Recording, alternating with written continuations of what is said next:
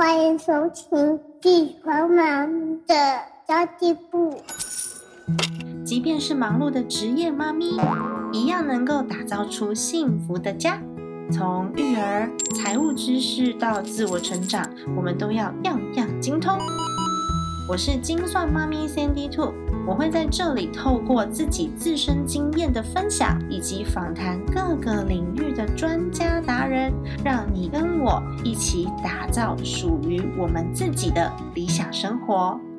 Hello，大家好，我 是陪你精算生活、创造理想人生的 CND Two。不知道大家有没有曾经被一张张的照片感动过，或是你看到某一张照片，你就会想要微笑，或是想要掉眼泪，会被这个情绪触动。在摄影器材可以随手都可以得到的这个时代啊，像我们常常都会用手机啊，或者是相机，就开始在记录人生。这件事情仿佛都是大家都能做到的，但其实，透过照片来传达情感，透过照片来解读内心的情绪，然后把自我风格拍出来的艺术作品并不多。那么，今天 c n d Two 邀请到的是世界百大排名的摄影师 Will，是我的一个好朋友。其实，我跟 Will 已经。认识十七年了，就是在青涩时代的时候，我们在美国认识的。然后一路上看到他从摄影小白到跟婚礼顾问公司合作，到最后呢，他现在是开了一间摄影工作室，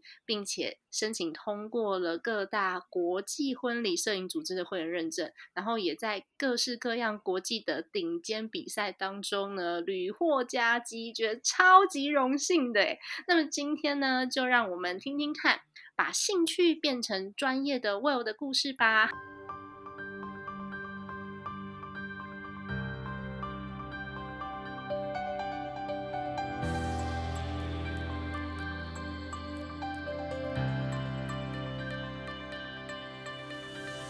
Hello Will。Hello。Hi Sandy Two。Hello。金算妈咪的家计部的听众，大家好。你好。我是 Will。我是 Will。呃。有些人不知道我的 Will 是哪个 Will，所以我讲一下，我是 Will Smith 的 Will，所以大家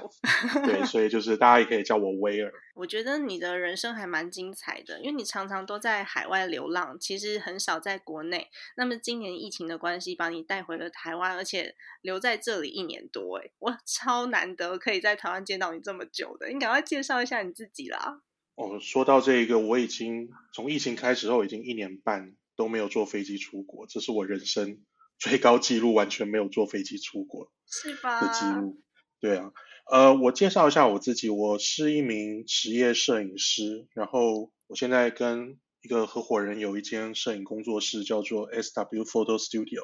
然后我是共同创办人。那 S W Photo Studio 目前主要的拍摄内容是关于婚礼纪实摄影，还有婚纱人像摄影。这两大项为主。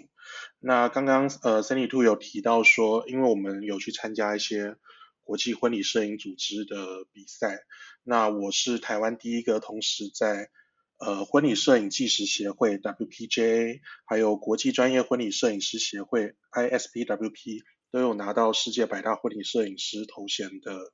呃摄影师。那同时，也是其他协会像 Fearless 或是 HWPJ 都有获奖的摄影师。那我的人生其实，对人生故事其实蛮蛮蛮多的啦。那你很精彩，我刚刚就慢慢的让你讲完它，因为你刚刚讲这些国际组织，其实大部分的人像我们，我们都很少去接触到，也很少台湾的摄影师去接触到这样子的国际组织。对，它属于可能婚礼摄影这个行业里面。的人会比较了解的一些组织，嗯，但是我们后面当然如果有聊到的话，可以稍微再多加的介绍一下。那我我人生中其实有大概十八年的时间是不住在台湾的，然后住过非非常非常多 不同的国家跟城市，对啊，那。后面好像也会聊到关于一些旅行跟摄影相关的事情了，因为其实像我们就是二零零四年的时候在美国认识的，几个月一次就会开车从旧金山下来。那其实你你也是后来才搬到那里，然后后来知道你到处去旅行，也住过上海，也住过日本，然后住过各式各样不同的国家。但是呢，你好像那那段在美国的时间，你就已经开始在研究摄影了，对吧？呃，应该说，就我就跟一般人一样嘛，就是一开始对摄影就是出去玩，你去过嗯没有？去到没有去过的地方，当然都会想要拍照留念。然后，如果说到开始想要研究摄影这件事情，其实有两个契机。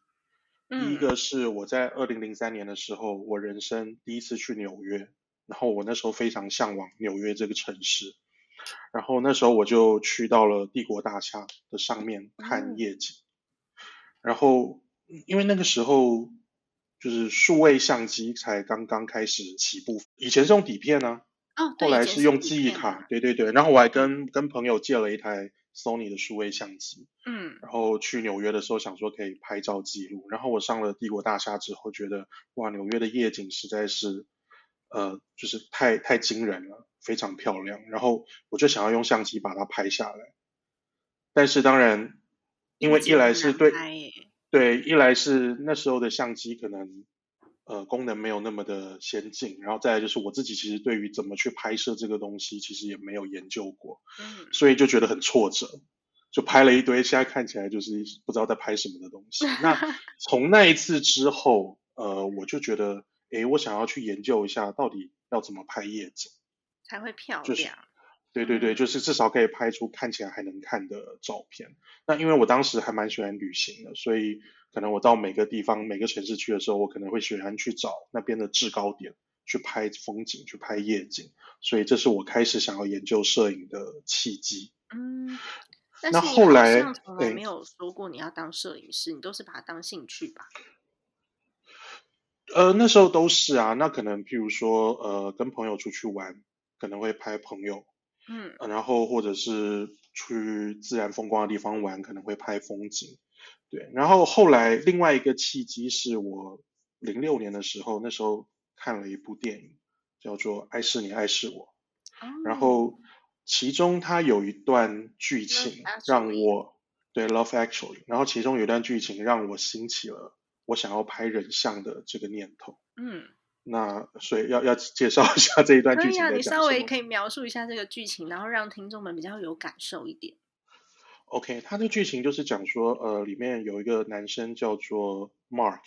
然后 Mark 的好朋友叫 Peter。Peter 结婚的时候，Mark 去帮 Peter 负责，他是录影了，去帮 Peter 拍他的婚礼。嗯然后，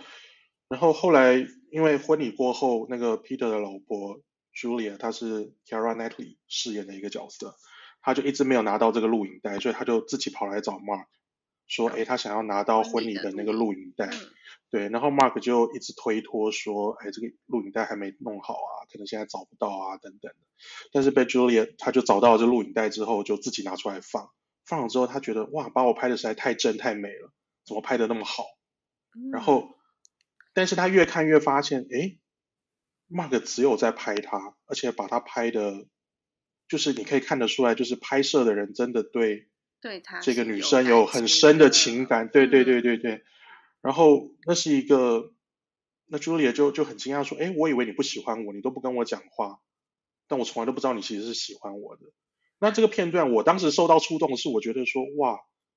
怎么影像这个东西可以把一个我其实都不用认识这个人，然后我可以把他的情感，就是摄影师的情感，或者是、嗯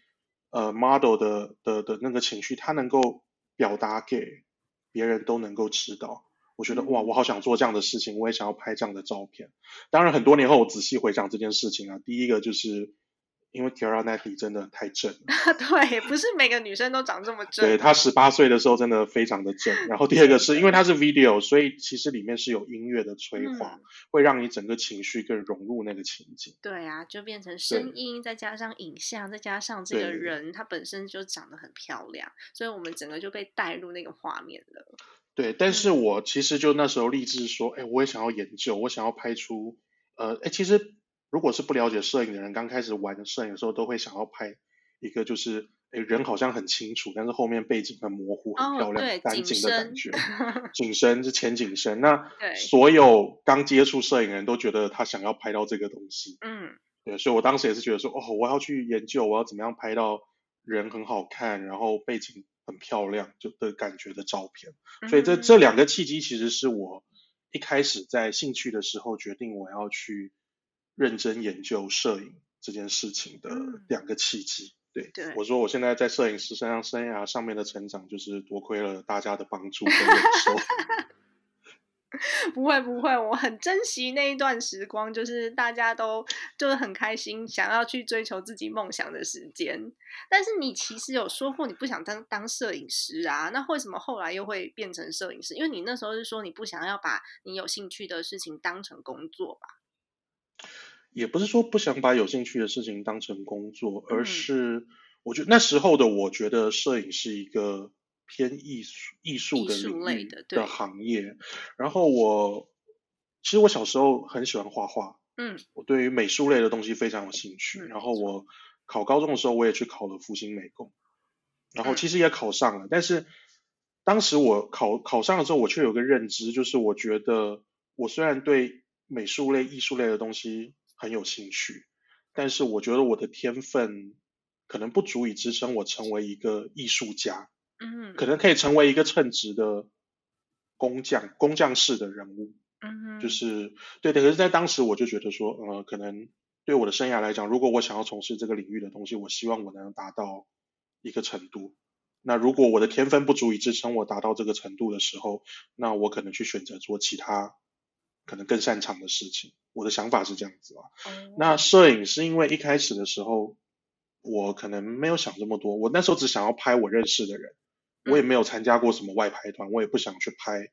职业的 model，我其实只想拍可能是我当时喜欢的人，或者是拍我认识的朋友，想要记录我的生活，所以我没有去认真想过怎么样把摄影变成职业这件事情。对啊，然后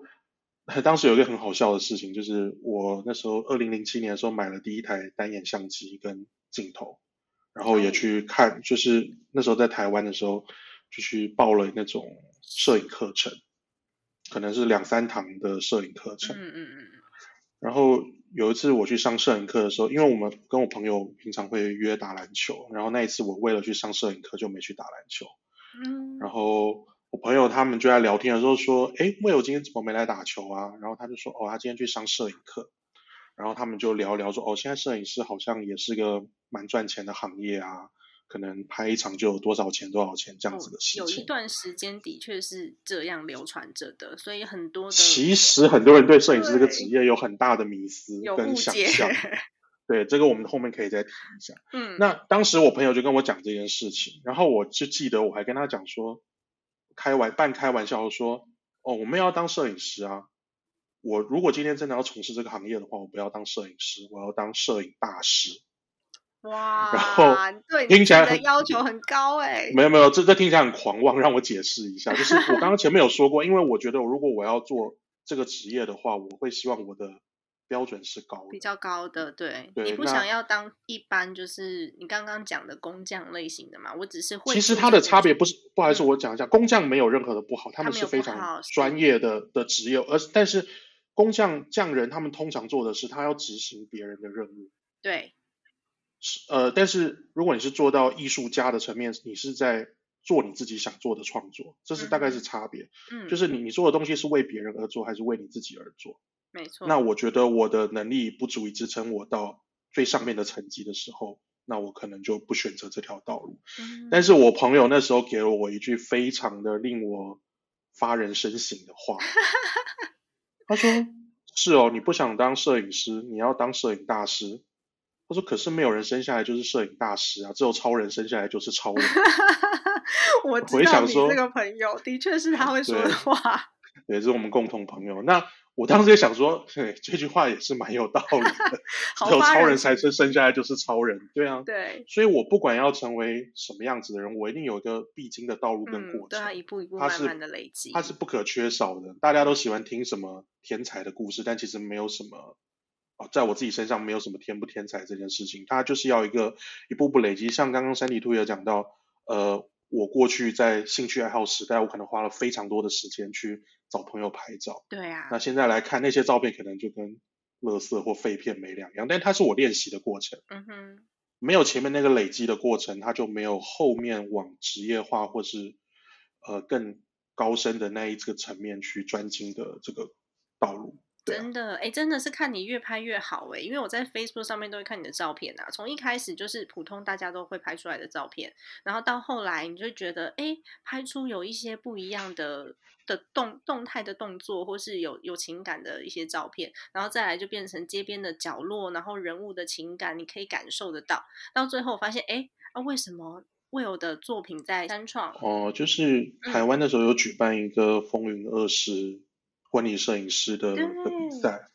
对，然后那时候有作品的展出，但其实当时我人其实不在台湾，嗯，所以还是我爸妈代替我去领奖。对啊，对啊，我记得那一段我有跑去，我有跑去看，然后后来又发现，哎，你开工作室了，然后开工作室之后，哎，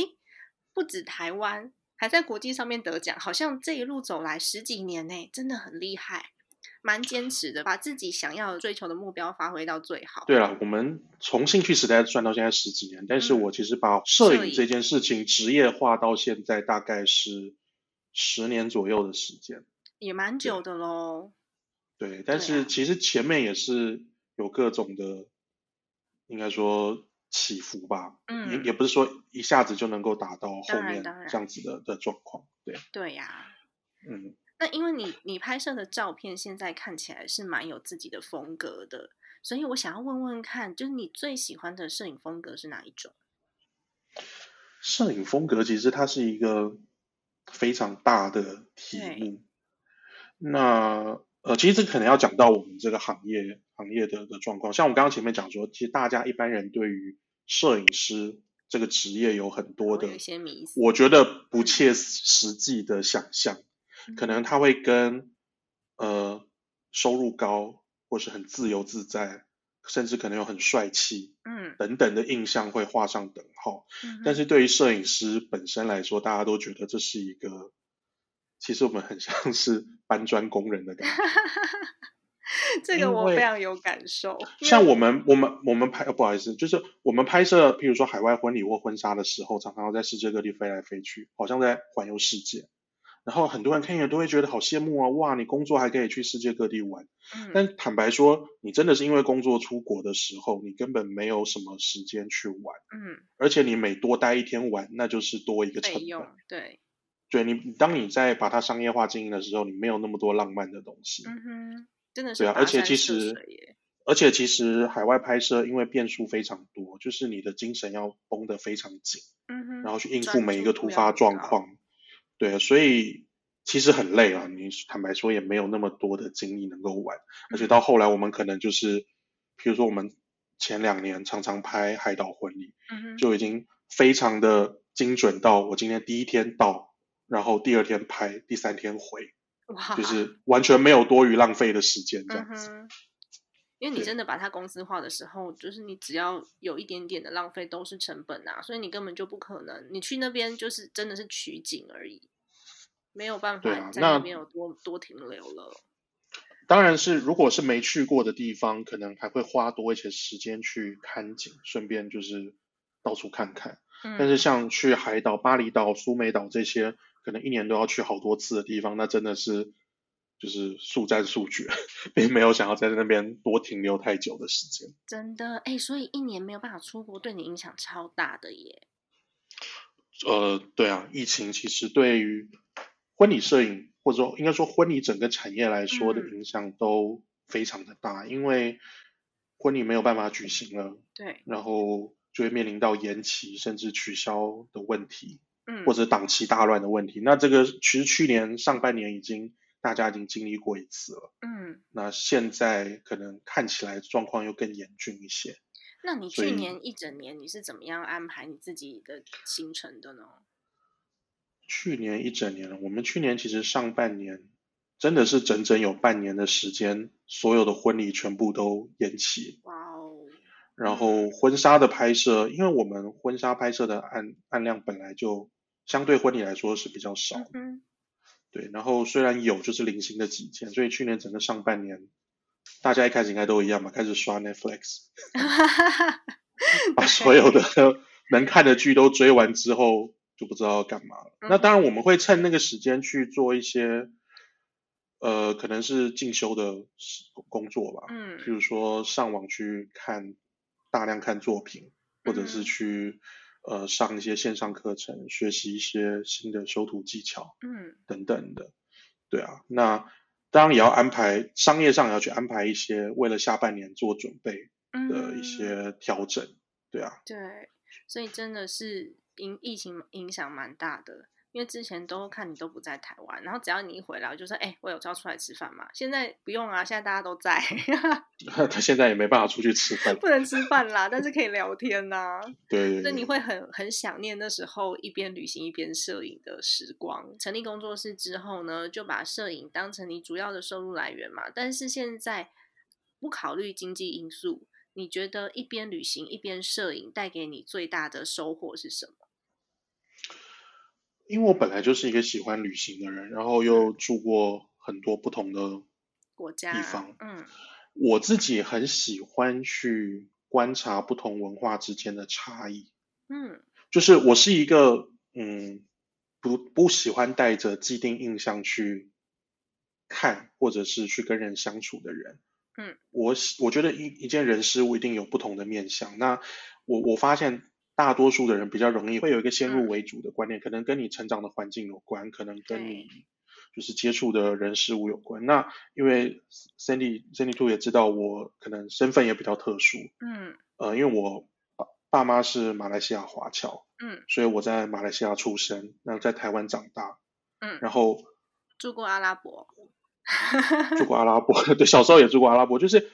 我本来就在很多不同的文化之间生活，所以它会让我看到每一个地方的人，你在看待事物的时候，你会有的可能会先入为主的印象是什么？那因为嗯你全部都看到之后，反而会以更完整的面貌去观看这一切的事情。那我觉得这过程中是很有趣的，包括文化差异的比较，譬如说马来西亚华人讲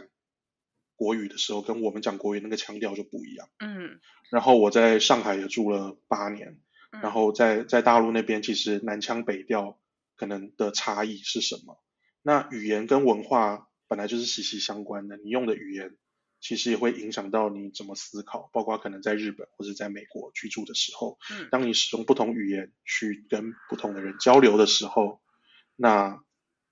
它会有很多差异性的东西。摄影师的嗯作品其实会反映这个人的性格，对，我觉得是看得出来的。那我自己觉得我，我看的书，我一路上经历的事情，然后我去过的地方，或者是这些景象带给我的震撼，它其实都有可能会融合，然后出现在我后来的作品当中，嗯就是就是都都是存在的。那所以，对啊，所以因为旅行是我个人的的兴趣啊，所以只要有机会，疫情过后，我想我还是会持续的想要去去旅行。我也是，我本来想说，我儿子他现在两岁嘛，我两岁之前想要带他去出国去玩玩，结果完全没有办法。他现在买机票就错过了免费机票的时期，对你理解我，因为两岁之前只需要付税金，不需要买机票，但是他已经没机会了，因为他已经两岁九个月了。哦，好可惜哦。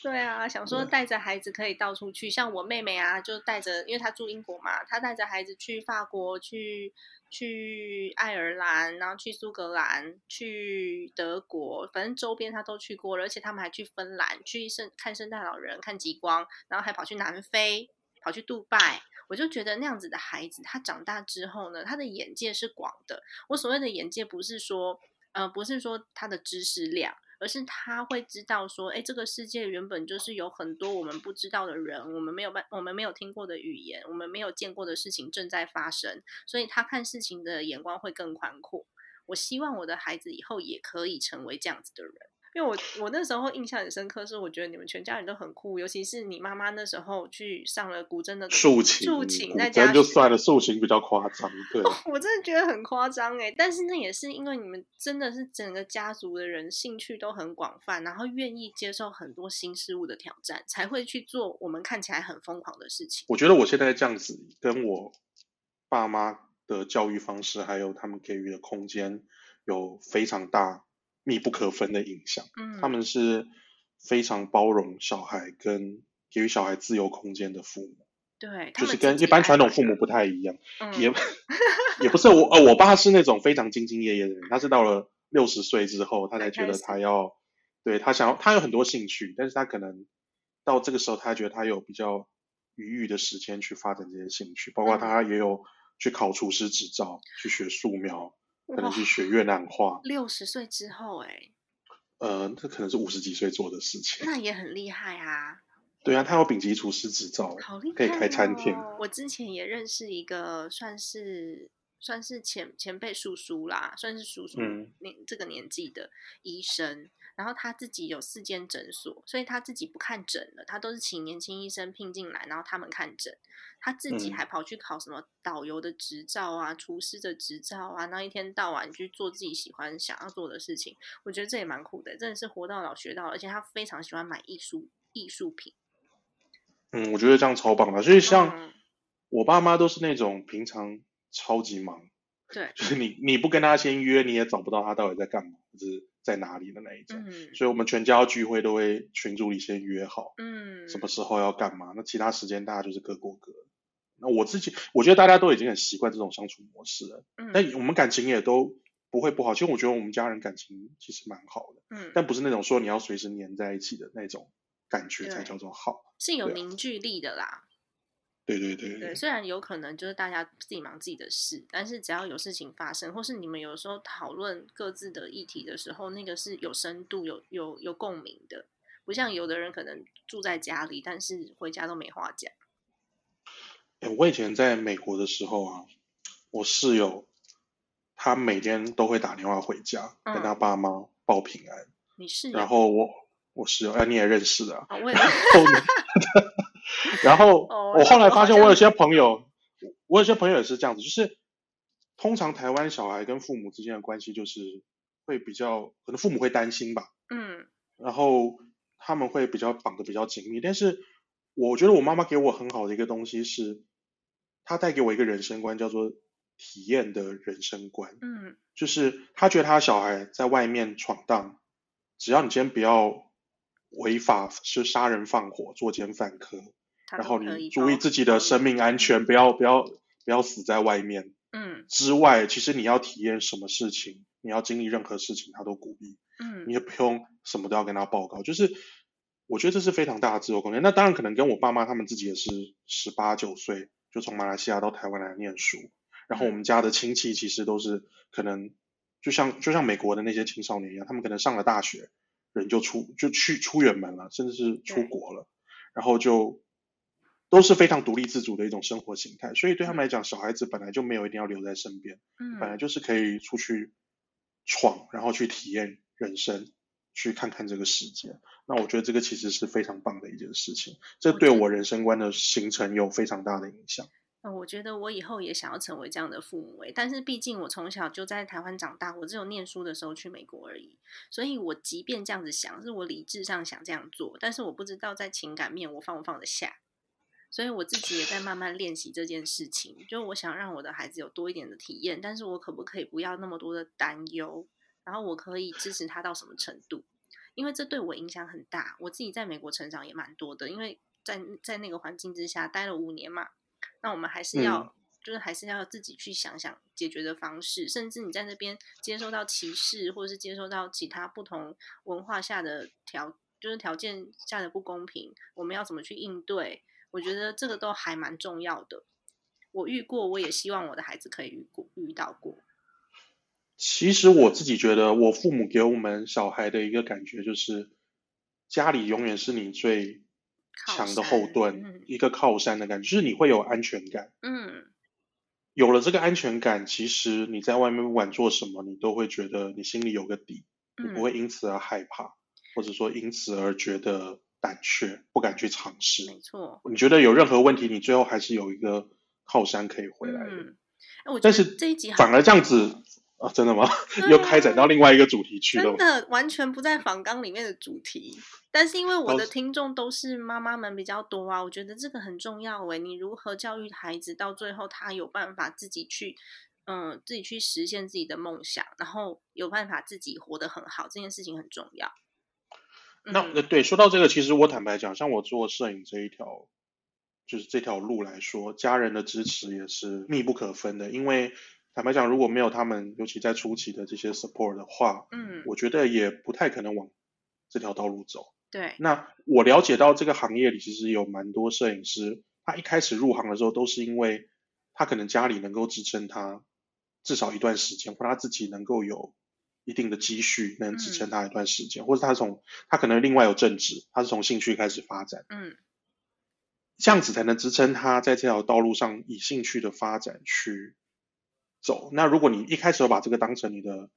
就是生存工具，你被生计所逼的时候，那你其实只能妥协很多事情。嗯那到最后，你那个热情或是你想要探索的那个心，其实会被消磨殆尽。对，对，就是你你前面没有撑过那个摸索跟探索的过程的话，你很难达到后面的那个程度。我觉得是这样子啊，对啊。真的。哎，那我们回到主题好了，因为我们这一集 我们这一集毕竟在聊摄影嘛，因为你在海外摄影啊，有的时候那个受限的因素很多。就像你讲，嗯嗯去到一个陌生的地方，我们不是通常都会先敞开，然后还有一些什么，嗯，还有一些什么阳光的条件呐、或是当天的天气不好啊这种因素。你说你都是飞过去，第二天拍完就要飞回来了，那万一它刚好刚好条件就是不好，不允许被拍到最完美的照片，你是属于那种嗯、呃会修片的人吗？还是说你当下会怎么处理？哦，这个问题其实可以分好多层面来回答因为。我知道有些摄影师他们是主张不修片的，嗯，你问现在的摄影师会不会修片，其实就跟你去问一个 model 说，或问一个明星说你会不会化妆，一定都会，但是程度的多跟少不一定。嗯那你刚刚说有一派摄影师觉得说摄影师就应该在前期把所有东西都做好，没错，呃，不应该修图。其实这有这有原因的。第一个是因为通常会讲这些话的摄影师是从比较早期过来的期摄底片时嗯期过来的摄影师，然后在当时没有 Photoshop 这些成熟的技术帮助的时候，你确实很多事情你是要前期就做好，你后期无法做太大的更动。嗯然后再来，其实即使是到现在数位时代，对我来说，如果我在前期就能做好的事情，我一定是前期做好，对，我不会让后期再去做。嗯，后期只是一个辅助。它，我常常跟人家比喻，就是摄影的时候，你前期的拍照有点像是农夫你在种作物，你在有就是食材原料的嗯产生。当你的食材原料非常的好，很新鲜的时候，嗯可能你在料理的时候，你不用下太多的调味料，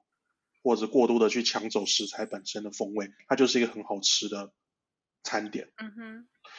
后期有点像是厨师，他在选择他同样是比一只鱼，我要用什么方式去料理它，嗯我的口味要怎么样去做它。米其林的厨师可能会有他很特独特的方式去呈现这道料理，甚至是艺术化的方式去呈现这道料理。所以到了不同的人手上，同样的一个食材，可能有各式各样不同的结果。嗯哼，那当你的食材没那么新鲜的时候，我可能要用比较重的，比如说铁板牛排，用黑胡椒酱去去掩盖它。糖醋酱去盖住它，这个之间没有一个绝对的对或不对。那我自己一直对于摄影这一块来说，我会觉得，我其实觉得不要用太多的框架去束缚自己。嗯那你刚刚说的那些摄影师，可能他会觉得说我是一名摄影师，确实，因为在商业摄影这一块，修图是有专门做电修的修图师在负责修图的。嗯摄影师自己也未必需要去修图。对对对，那我比较怎么看待？我会看待的是最终成品的结果。嗯就好像艺术家，他就是我要呈现出一个最终的作品，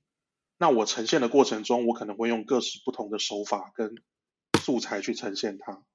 我只在乎最后得到的结果，但中间你是用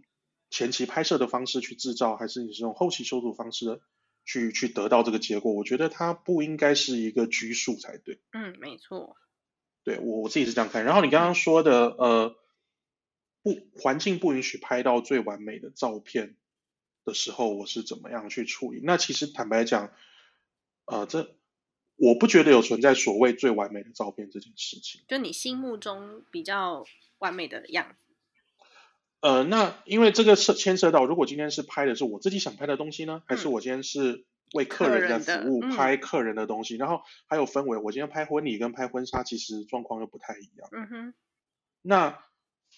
我我来先讲一下好了，就是呃婚礼纪实这个概念，可能很多人不太了解，它呃英文叫做呃那个 wedding photojournalism。哦 photojournalist，嗯 photojournalism 其实是纪实摄影的意思，photojournalist 是摄影记者。那在国外呢，他们其实是早期有一派纪实摄影的流派，他们哦是去可能像战地记者，战地记者这种 photojournalist，对他们也嗯，对他们也是其中的这一种。那这当然是一种大家看起来觉得很帅的的一个行业了。嗯然后他们演变到后来到婚礼上面，就是说他们用这种纪实摄影的理念去捕捉瞬间记录婚、嗯记录婚礼的的的瞬间，但当然他们会融合一些艺术美感嗯在婚礼上面去呈现它。对，那但是这个东西其实它最大的本质还是纪实。对，当然我知道在台湾的市场现实当中，有很多东西会存在所谓的摆拍啊、类婚纱这是因应市场需求所衍生出来的产物。嗯但是纪实是什么？就是今天，譬如说你的婚礼天气不好是下雨的，大家都是撑着伞，那就是你的婚礼啊。我只是把这个东西记录下来而已，嗯，不是说所有婚礼都必须是阳光普照才是一个完美的婚礼。没错，对啊，然后如果是婚纱的话，当然刚刚你说那个三天，今天到明天拍，后天走，这都是拍海外婚礼的状况。那是因为海外婚礼的场地我们已经非常熟悉，去过非常多次。嗯然后我知道会大概是什么样的状况，然后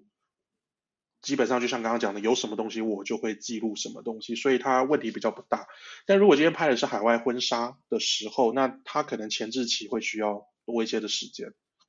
甚至可能后面也会安排，比如说预备的日子，你不能把你的时间卡的那么紧。那如果你一旦有什么状况的话，你会变得无法就是应变。嗯哼，对，但是不管是婚礼或婚纱，其实我我我们自己的风格有很大一部分是我们喜欢就地取材，嗯，我们喜欢随机应变。今天譬如说都要去海外拍的时候，我也知道我可能要拍这个城市的景点，但是每一次怎么拍，我喜欢去想不一样的东西出来。嗯哼，对，然后但当中其实尤其海外拍摄，其实本来就会有很多不可预测的因素啊。没错。那我觉得这当中其实都是对于新人来说，他是这一趟旅程当中属于他的回忆，也是属于我们跟新人一起创造出来的回忆。我其实也蛮喜欢这样的感觉的，像你刚刚讲的 photojournalist 即时摄影的这个部分啊，其实我不知道大家有没有那种感觉，就是你看到一张照片，虽然你在里面很丑，但是你就可以回到那个时候当下发生什么事情，你做了那张鬼脸，或者是发生什么事情你跌倒了，甚至我自己在拍婚纱的时候，哎，我我摆了一个很漂亮的姿势，可是我腰酸背痛，就是那个那个当下的感受才是会一直留着的。但是那张照片有可能我摆着就再也不会看到它，所以其实我也蛮喜欢像纪实的这种这种风格。我去看的时候，我可以回到过去。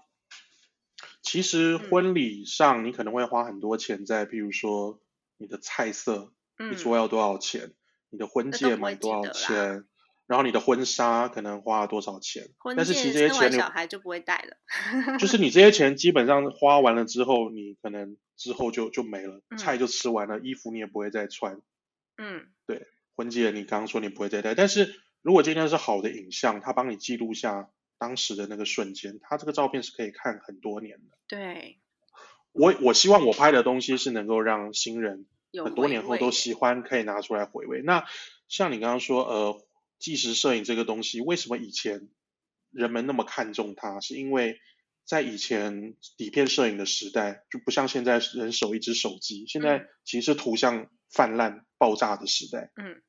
随之产生很多也是是很多的影像垃圾，就是 I G 本来就是一个以图像为主导的一个 App，对，因为人们太容易能够拍到照片，产生大量的照片之后就视觉麻痹了。但是在以嗯前，可能你要拍一张照片没有那么容易，它需要专业的技术，可能对曝光的掌握，嗯可能对各种各样专业技能的掌握，所以在当下大在那时候的人会觉得这个东西是更珍贵的。嗯对，所以我觉得这个跟时代也有关系。所以摄影师其实也是与时俱进，因为现在时代进演进到现在，新的科技、新的相机镜头能够让我们更有效率的拍得到影像品质更好的照片。嗯，但是同时，它也可能会制造出更多的，就我刚刚讲的像影像垃圾对，的东西出来。那这当中要怎么取舍，其实是一直都是我们要去做的一个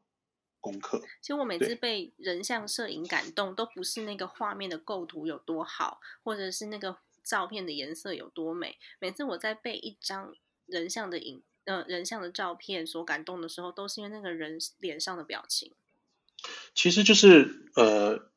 一个是他情绪饱满的嗯程度，你有没有感染力？嗯然后或者是摄影师的拍法，能不能让你觉得你非常有进入式的感受？你感觉你就在那个场景感受到这个人物的情绪。对，那我觉得这永远是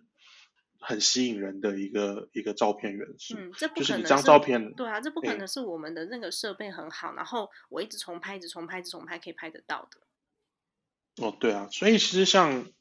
婚纱，呃，当然大家很习惯的婚纱，通常可能看到就是摆拍式的，嗯好像说我要穿的很漂亮，嗯然后我的我的我的表情、我的肢体动作好像要跟 model 一样。嗯但其实我自己个人更喜欢拍的是，呃，有有有一句 slogan，摄影师会讲说，我拍的不是婚纱，我拍的是你们相爱的那个当下的样子。对对，就是那个模样。其实嗯就像你刚刚讲，因为它东这个东西是更有情绪张力的，没错，对我来说是更吸引我的。你的嗯衣服今天是什么样的婚纱，是什么样的礼服，其实对摄影师本身来说意义不大。嗯如果你问我想拍什么，我想拍的是人的情绪。没错。对对，我自己的婚纱，哎，你有看过我的婚纱吗？因为你那时候不在台湾啊。好像应该有看过一些，我可能没有看到全部。对我自己的婚纱呢，就是在什么 Seven Eleven 啊、捷运站啊、麦当劳啊、公园啊，还有我楼下我我家楼下的那个小吃摊。然后那时候就跟我就跟摄影师讲说，反正你们就拍，那我也没有要摆什么东西，我们就这样子玩了一整天，然后把婚纱拍完。拍完之后我也没有选片，就是他们帮我选的。我觉得这样子的，这样子我当天在婚礼的时候看到那个婚纱，我是惊喜的，因为它就是我们交往的过程啊。哦，对啊，我觉得这样蛮好的。不过我觉得你的地址比较特殊了，嗯，因为真的吗？毕竟有你有有你这样想法或观念的新人，相对来说还是比较少数。其实很多人拍婚纱只是因为大家都拍，所以我就觉得我也应该要应该要拍。拍一下。他对于自己的婚纱应该长什么样子，其实没有太多的想法。嗯那对我来说，如果我接到是这样子的客人的时候，当然我会拍出让他喜欢跟满意的照片，但是我会觉得摄影师跟新人之间你能激荡出的火花相对来说就少一些。那像你这样的新人，可能嗯你自己有些想法，你想有想去的地方，你有想要的元素，那对摄影师来说可能会有更多可以自由发挥的空间。对，因为森尼兔你本来也是在婚礼产业从业，然后也看过那么多，所以你的想法跟一般的新人本来就不太一样。嗯就是你当初 当初婚礼办的也，我虽然没有到啦，但是看大家的反馈都是 对非常的疯狂的一场婚礼，尤其在当时。哦，没错，因为我那时候因为摄影师我也很熟悉嘛，所以我就我就跟他讲说，反正你随便拍，这其实是需要一点信任度的啦。就是摄影师啊、摄助我都很熟悉，然后我当时结婚的时候，我是把它办的跟 party 一样，然后还有什么什么还有举牌啊、欢呼啊，就是一场演唱会。我自己比较活泼一点，所以我把它办成那样子。然后因为也认识很多摄影师，所以我那时候就留下了非常多的照片，有一些是自愿来帮我拍的，然后有有一些是我很熟的朋友，我邀请他。那那时候你在上海啊，你没办法帮我拍啊，不然的话我也很还蛮想要接受你的服务的，因为从来没有被你认真拍过，都是我们在玩的时候。你对因，为你结婚的太早了，所以我觉得那时候拍可能是我我自己觉得能力还没有达到一个程度。嗯，哎、我结婚的时候真的很有趣、我结婚的时候感觉好像巨星哦，因为自己是婚礼从业人员，所以认识的摄影师他们有时候会自己愿意来帮我拍，所以我下面的那个摄影加录影大概有个六 G 还七 G 吧，我觉得很像在录一场什么世纪婚礼，但其实不是啦，那也蛮有趣的那个时候。